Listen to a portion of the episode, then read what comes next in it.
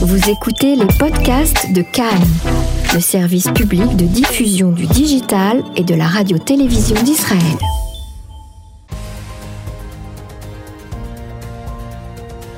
Le Flash Info de Cannes, la radio publique israélienne, présenté par Emmanuel Hadar.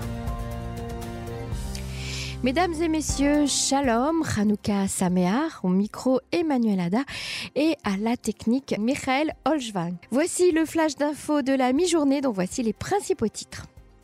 Riposte de Tzal hier soir sur Gaza après des tirs de roquettes sur Ashkelon. Les primaires du Likoud ont lieu aujourd'hui, les résultats ne seront annoncés que demain. Alliance confirmée entre le Parti travailliste et le Parti Gesher.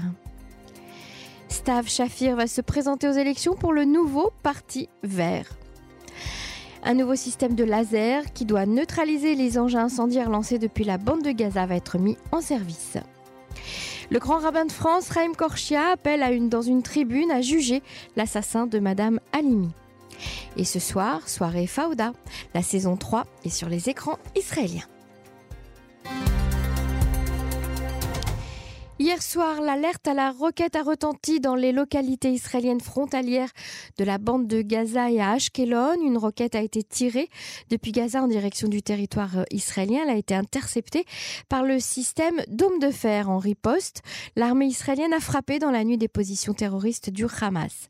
Le premier ministre qui tenait un meeting de campagne à Ashkelon a été évacué vers les abris par les membres de la sécurité au moment de l'alarme. Qui avait tiré la fois précédente n'est plus de ce monde. Celui qui a tiré ce soir devrait d'ores et déjà préparer ses valises pour l'au-delà, a réagi le Premier ministre suite au tir de roquettes. Environ 116 000 membres du Likoud sont appelés à voter aujourd'hui, depuis 9 h ce matin et jusqu'à 23 h ce soir, dans plus de 100 bureaux de vote. Les résultats du scrutin ne devraient pas être dévoilés avant vendredi matin. Le vainqueur de la primaire aura la lourde tâche de mener la campagne du Likoud pour les législatives du mois de mars. Comment cette annonce va-t-elle être accueillie? Le député Avigdor Lieberman, président d'Israël Betenu, a appelé à diviser de moitié les budgets destinés aux étudiants issus des yeshivot. En ce moment, malheureusement, ce qui se passe dans l'establishment Haredi n'est pas lié au judaïsme, a-t-il estimé. Avigdor Lieberman a en effet été choqué d'avoir lu sur un média de la communauté orthodoxe que les Russes n'avaient amené en Israël que la vodka et le porc. Le comité central du Parti travailliste a approuvé mercredi la poursuite de l'alliance avec le parti Guécher d'Orly Lévy Abécassis. Nous sommes le seul parti qui se soucie des vrais gens, a déclaré Amir Peretz, affirmant que l'alliance a élargi le bloc de gauche. La présidente de Guécher, Orly Lévy Abécassis, a promis que ce nouveau parti mettrait de nouveau les questions sociales en tête de l'ordre du jour. L'Union travailliste Guécher a remporté en septembre dernier les six mêmes sièges que le Parti travailliste avait obtenus à lui tout seul en avril dernier. La députée du camp démocratique Stav Shafir a annoncé qu'elle se présentera aux prochaines élections à la tête d'un nouveau parti vert, le Parti écologique. Elle avait quitté le Parti travailliste avant les élections de septembre pour rejoindre le Meretz et le Parti démocrate d'Ehud Barak pour créer le camp démocratique.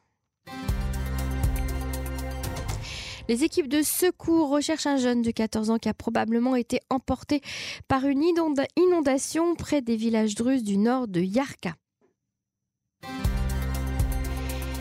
Les forces israéliennes de sécurité ont dévoilé aujourd'hui les détails concernant un nouveau système de laser qui doit neutraliser les engins incendiaires lancés depuis la bande de Gaza par le biais de ballons, de cerfs-volants ou de drones. Des engins qui ont déjà provoqué de nombreux incendies sur le territoire israélien ces deux dernières années. Ce nouveau système, surnommé Light Blade, lame de lumière, doit viser et détruire les engins incendiaires dans le ciel avant même qu'ils ne pénètrent en territoire israélien.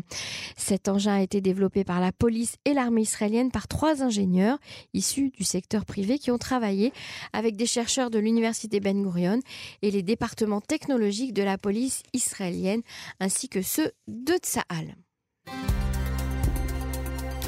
L'actrice israélienne Gal Gadot et son mari ont signé un accord pour coproduire une version cinématographique d'un livre qui a été rayé des programmes scolaires israéliens parce qu'il relate une histoire d'amour entre une Israélienne et la et un Palestinien. Il s'agit de l'adaptation à l'écran de Border Life de Dorit Rabinian, un ouvrage qui a été également publié en français sous le titre Sous la même étoile. Cet ouvrage avait suscité une controverse en 2015 en Israël quand le ministère de l'Éducation avait décidé de retirer le livre de la liste des lectures recommandées pour les lycéens parce qu'il menace l'identité juive. Fin de citation. Il est devenu ensuite en Israël un best-seller.